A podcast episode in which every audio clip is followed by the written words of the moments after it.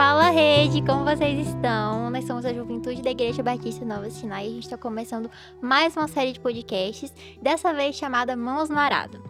Meu nome é Gisele. Meu nome é Gabriel. E a gente está aqui com uma convidada super especial hoje, chamada Mariana Granja, da Oi Mari.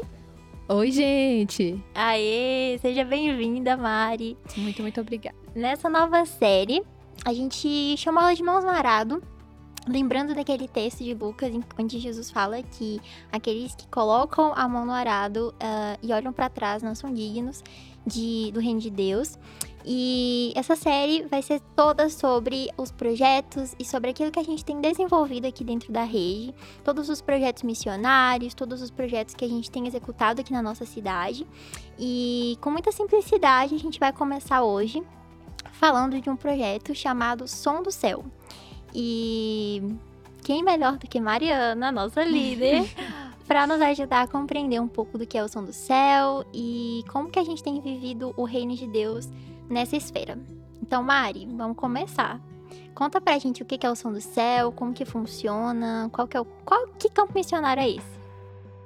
Então, o Som do Céu ele surgiu em 2017, a gente já tá quase ali fazendo cinco anos. O Senhor colocou isso no coração de Roberta, em parceria com Emanuel. E desde então a gente tem o objetivo de evangelizar e levar conforto espiritual e emocional para as pessoas hospitalizadas por meio da música. Atualmente, o Som do Céu, a gente tem duas ações fixas, né? Dois locais fixos. Então, a gente está ali no Hospital do São Vicente e também no Hospital do Isaú Matos, mas a gente também já teve algumas ações mais voláteis em asilos, abrigos, orfanatos.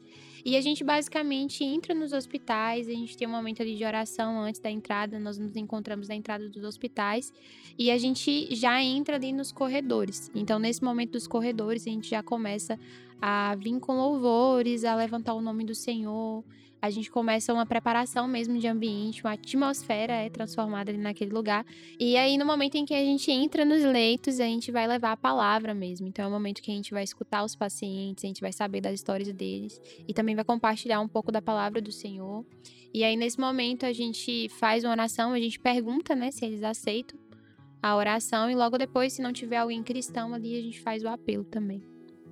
Que legal! Então quer dizer que uma equipe vai para um, um determinado hospital, né? E lá vocês cantam e pregam o evangelho tanto para as pessoas que estão, né, uh, enfermas, quanto para os visitantes também, né, para os acompanhantes deles. Como é que como é que funciona essa dinâmica assim lá dentro? Como é chegar e cantar? Como que vocês escolhem essas músicas? Sim, é, a nossa escolha de músicas, é, atualmente, hoje a gente tem escolhido as músicas nas nossas reuniões, e aí a gente sempre é, escolhe meio que um repertório, mas eu acredito que o principal mesmo na escolha das músicas é a dependência do Espírito Santo. Uau. E quando a gente chega na, nas ações, acho que aconteceu até, tem um exemplo da última ação que a gente teve, é, as meninas estavam conversando com uma moça dentro dos quartos, e aí a moça começou a falar que ela era cristã e já tinha um tempo que ela estava afastada e ela foi deu exemplo, né, falou que a gente deveria ter um coração como de criança.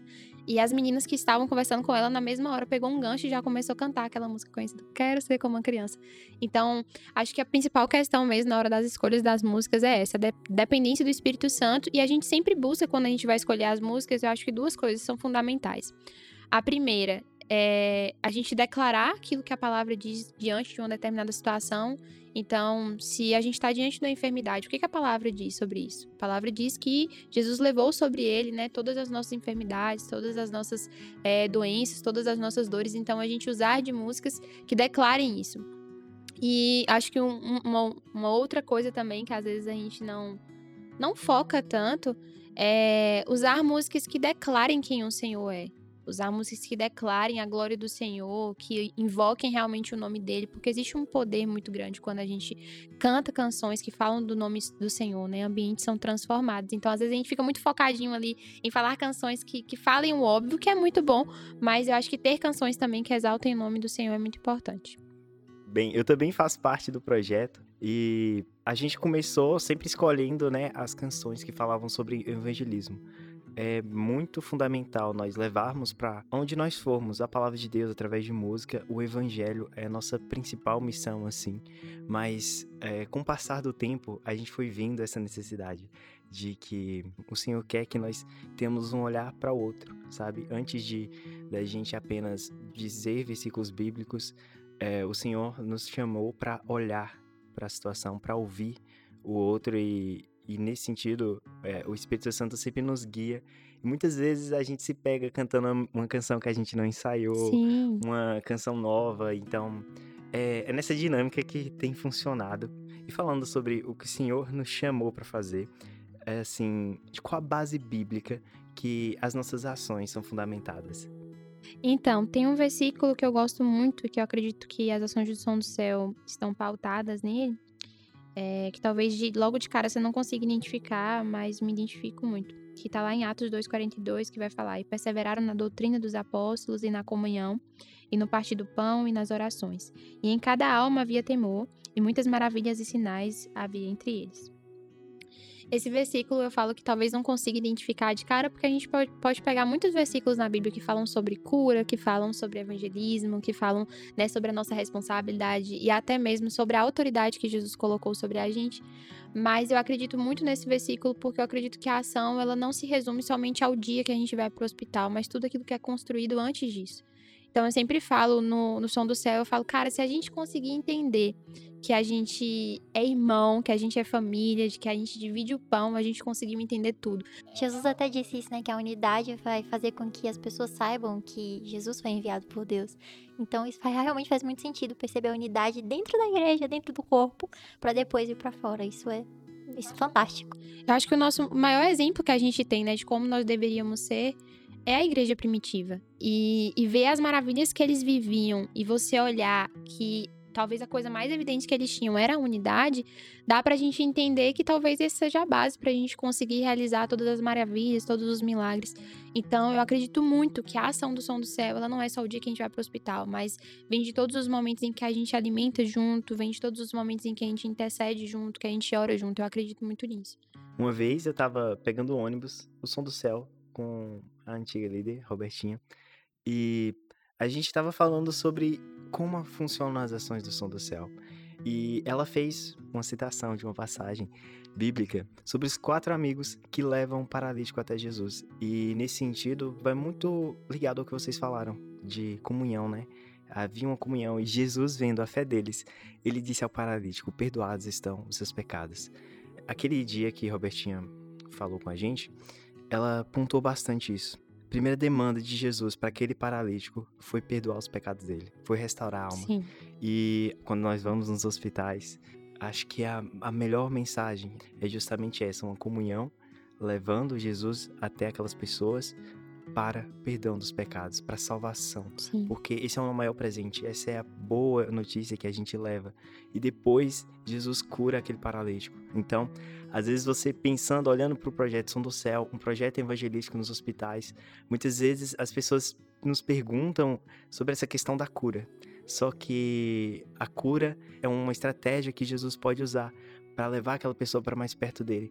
Mas é, o projeto tem essa base e essa intenção realmente de levar as pessoas até Jesus, porque elas estão numa situação às vezes de desamparo, de angústia, de ansiedade, e é onde É um Jesus momento está. muito delicado de todo mundo, né? Quando tá no Sim, hospital. sim. Nossa, é muito Só o fato de você complicado. estar ali já significa que você não tá bem, né? Não tem pra onde correr. Exatamente. Seja você acompanhando, ou seja você realmente como um paciente, é porque Tudo algo, vira de algo ponta está bem. cabeça. Exato. E onde Jesus está ali, a alegria, a paz, a cura, a vida. E a gente tem presenciado isso nas nossas ações. A gente viveu diversas experiências de cura, de salvação. E falando nisso, falando sobre experiências, qual foi a experiência, ou quais foram as experiências que mais te marcaram ao longo do projeto, Mari? É, eu já tô fazendo quase, acho que três anos, é, três anos de projeto. E já tive algumas experiências mais, eu vou contar da mais recente, assim. Porque toda vez que tem algo marcante, eu sempre percebo muito isso. É, não é sobre algo que a gente faz, sei lá, uma cura, ou sobre. Assim, tudo isso nos comove muito. Quando alguém é salvo, quando alguém aceita Jesus, comove. Mas eu acho que o que quebra todo mundo é, tanto, posso falar assim, por mim, eu acho que por todos, é quando a gente vai falar com a pessoa e, na verdade, a gente encontra a pessoa ali cheia de gratidão, cheia de alegria, mesmo na situação que ela está. Então, acho Você que a última pra fal- experiência. Você vai pra abençoar e sai abençoado. Sim, sim. Quando você vê pessoas assim. É normal, né, a gente esperar. A gente vê agora, como o Gabi mesmo acabou de falar. É normal a gente esperar pessoas aflitas, pessoas ansiosas, pessoas é, tristes, porque é o que a gente espera. Mas quando você vê alguém diante daquela situação e que consegue encontrar alegria naquilo ali, aquilo ali te constrange, porque a gente vai olhar pra nossa vida e fala. Quantas vezes nessa semana eu murmurei, eu reclamei, eu bati perna com Deus. autoavaliar, né? Como que a gente Sim. tem lidado com as nossas dificuldades, né? Com certeza. Aí teve a última experiência, assim, que eu acho que, que foi a que mais me comoveu, que foi com o Davi, do geral. Eu acho que não foi só eu, mas assim, Meu todo mundo Deus. que tava naquela ação ficou muito tocado. Inclusive, a primeira vez que eu vi o Davi, tava Gabriel do meu lado e eu mandando Gabriel entrar, e Gabriel sem querer entrar, e depois eu vim entender que Eu ele já tava paralisado na hora. paralisado e já tava embargando pra chorar, porque aquele quarto não era só não era só o menino que tava alegre. Aquele quarto, ele carregava uma paz assim que que a gente vê em poucos quartos. E o Davi, você via visivelmente que ele era um menino que tava muito debilitado, é, já tava com a cabecinha raspada, eu acredito que ele tinha câncer. Eu não vou me lembrar exatamente o problema dele, mas antes da gente entrar no quarto, ele já tava sorrindo pra gente. E aquilo ali constrangeu a gente que a gente não conseguiu entrar sem chorar. A gente tenta não chorar, né? Que é pra não passar nada negativo pro paciente. Mas aqui a gente tava chorando não era de tristeza, era de realmente de estar constrangido pelo amor de Deus. E aquele menino recebeu a gente assim com alegria e rindo. E graças a Deus também, o Davi, no final da nossa ação, ele aceitou a Jesus. E foi um momento assim muito marcante. Eu lembro que todo mundo saiu ali do quarto dele chorando porque o Espírito Santo estava tocando a gente mesmo e Especial. falando muito através da vida dele. É, é, no momento em que nós estávamos, chegamos no- na porta do quarto dele, a gente começou a tocar uma canção, foi a de Salmos 48. Aquela música, ela já sempre tem um, um grande significado pra mim, mas depois desse dia, eu sempre vou lembrar da Davi, eu sempre vou lembrar desse dia e como me marcou. E aí ela diz, né, grande é o Senhor e muito digno de louvor. Na cidade do Na nosso cidade Deus. do nosso Deus, seu santo monte, alegria de toda a terra. E no momento em que a gente estava cantando e começando essa canção, a enfermeira abre a porta com um sorriso. Ela já sabia o que eu ia ver ali depois da porta. Eu fui a primeira pessoa que viu Davi. E aí eu vi o sorriso mais bonito que eu já vi na minha vida. É uma, uma coisa que me lembra uma fala que eu ouvi. O testemunho mais forte que a gente pode ouvir, às vezes, não é você chegar na igreja, na frente da igreja e falar: Eu tinha câncer e fui curado. Eu tinha. Eu era pobre, eu fiquei rico. O maior testemunho, às vezes, é: Eu tava passando pela luta, mas ali o Senhor me sustentou. Ali eu tive a alegria. Ali eu estava com Deus. E naquele momento, Davi me ensinou isso, sabe? Enfim, Davi foi, assim, não só pra gente, mas foi ministro ali nos hospitais de como o Senhor, ele é incrível e tá conosco, independente da situação. Eu vi que tinha uma Bíblia do lado dele, a mãe dele em prantos, né? Mas era uma mulher de fé, era uma mulher que cria em Deus. E Davi, a gente teve o privilégio de ver ele entregando a vida para Jesus. E a vida dele marcou tanto aquele hospital. O sorriso dele, a gente, apesar de ter saído, ele ainda continuou sorrindo lá no quarto dele. Ele continuou sorrindo para as enfermeiras, para as pessoas que trabalha, trabalhava ali. E a gente viu, né, a publicação do, do hospital que dizia justamente isso, é, que a alegria de Davi tinha impactado aquelas pessoas.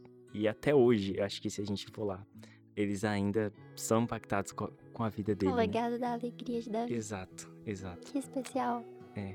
Foi É, tipo três meses depois, né? Sim, sim. E a gente viu a postagem e a postagem estava falando justamente sobre isso. Como que ele tinha alegrado e tinha deixado uma mensagem para as pessoas que trabalhavam ali. E é isso.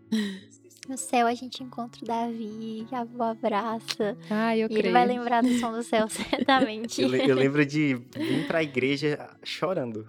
Não, aquele dia caminho. foi muito marcante. Muito Pois é. marcante. E, enfim, não apenas o Davi, mas é, acho que esse é o testemunho assim que a gente mais encontra e mais é impactado no som do céu.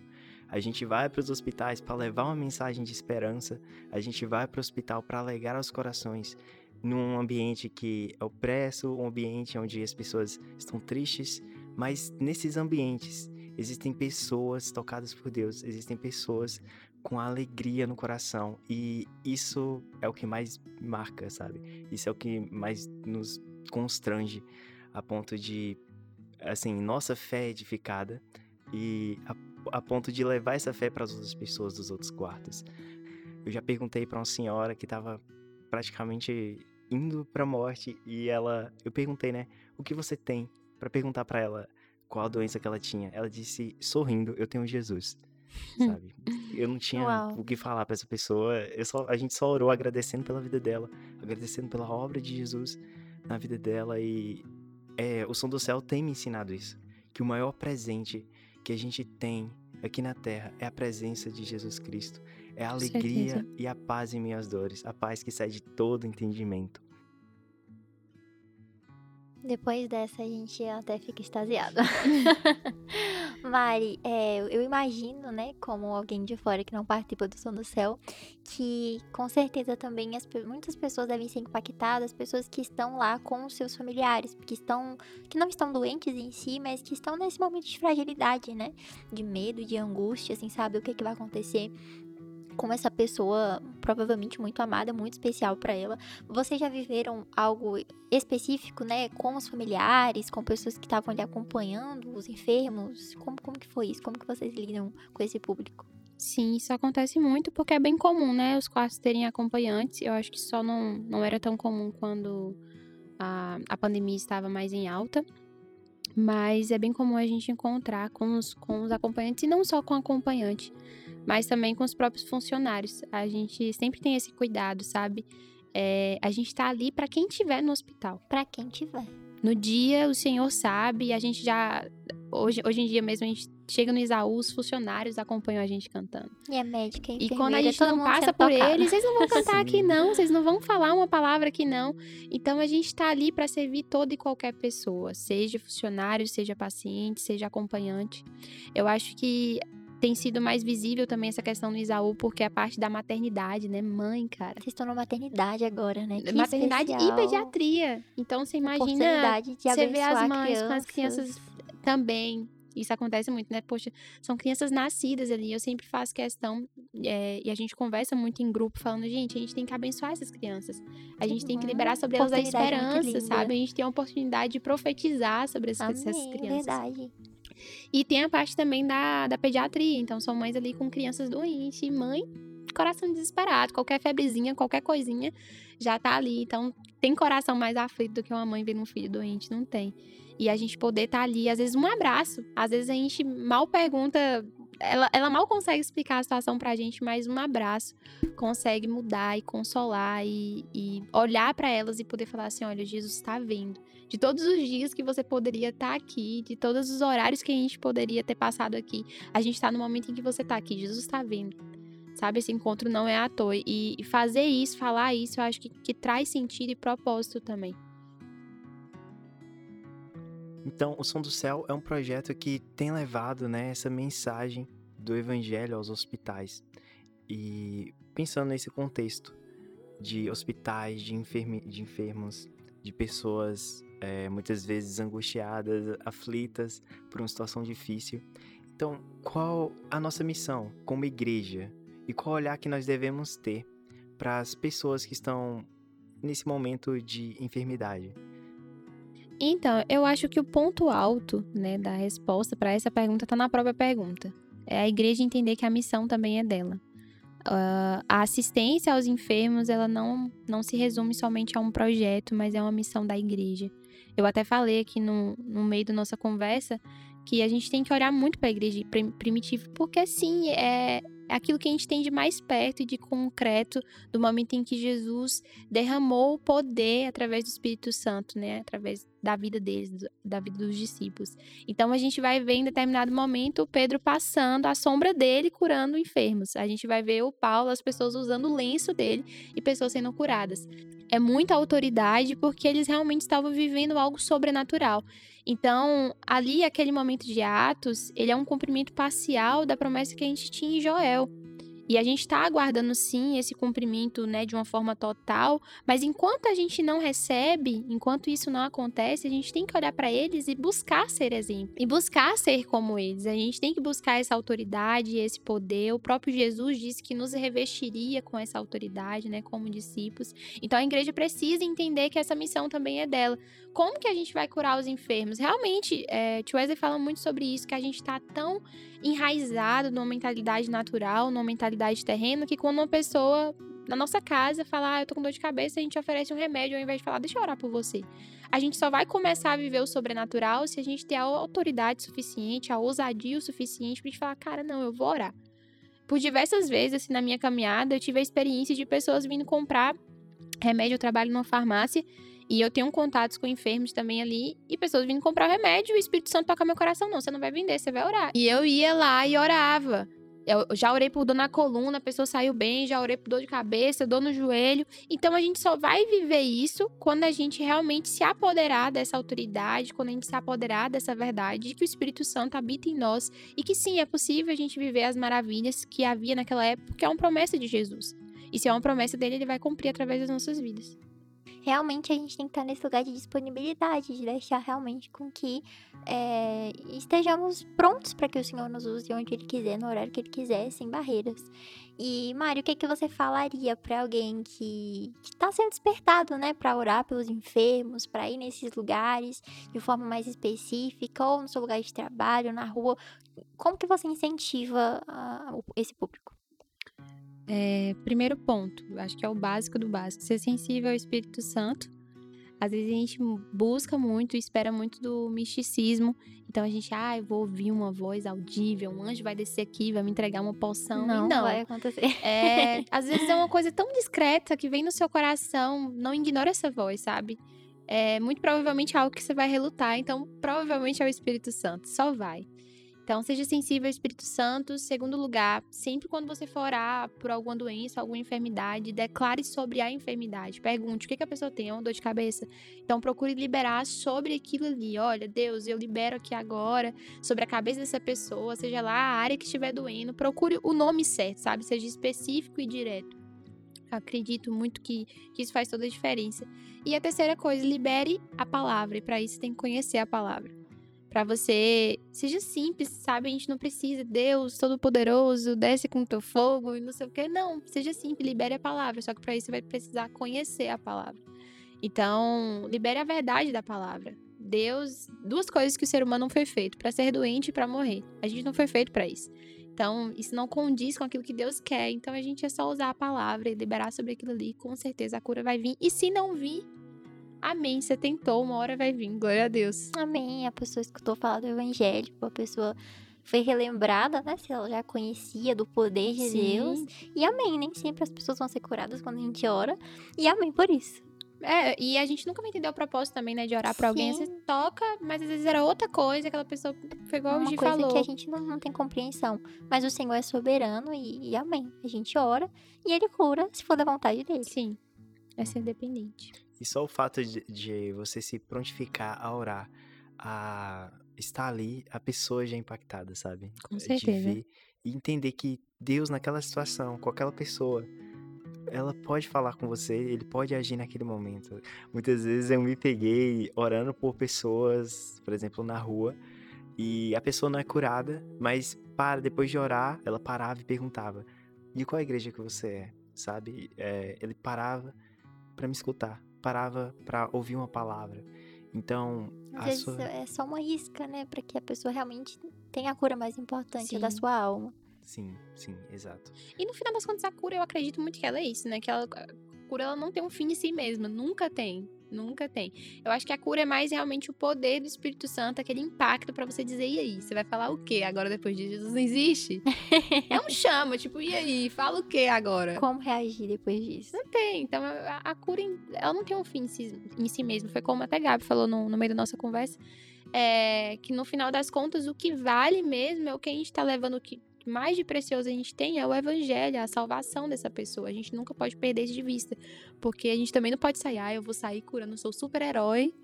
Não é você Né? que vai curar, é o Espírito Só- Santo. né? Não, isso aí é só a isca. O, o que vale a pena mesmo é você apresentar o evangelho pra essa pessoa e essa pessoa ter um encontro com Cristo. Porque de nada adianta você sair aí tocando. Pode adoecer novamente. Com certeza. E, enfim. Mas a, a alma não. Muitas vezes a gente tá lá no projeto e a gente entra no som do céu e pensa que o projeto é uma música e nós focamos apenas na performance, sabe? Eu já cansei de ir pra uma ação, a gente cantar tudo errado. Eu errar o violão, sabe? Tipo assim, na minha cabeça dá tudo errado. A pessoa tá pra ler a palavra, ela erra a palavra, esquece o que ia falar, sai do quarto. E ali a salvação. E ali a pessoa se rendendo para o Senhor. E quanto mais hospitais nós vamos, quanto mais quartos nós alcançamos, mais eu tenho aprendido que é Ele que faz através de nós, que toda glória é dele, pertence a Sim. Ele.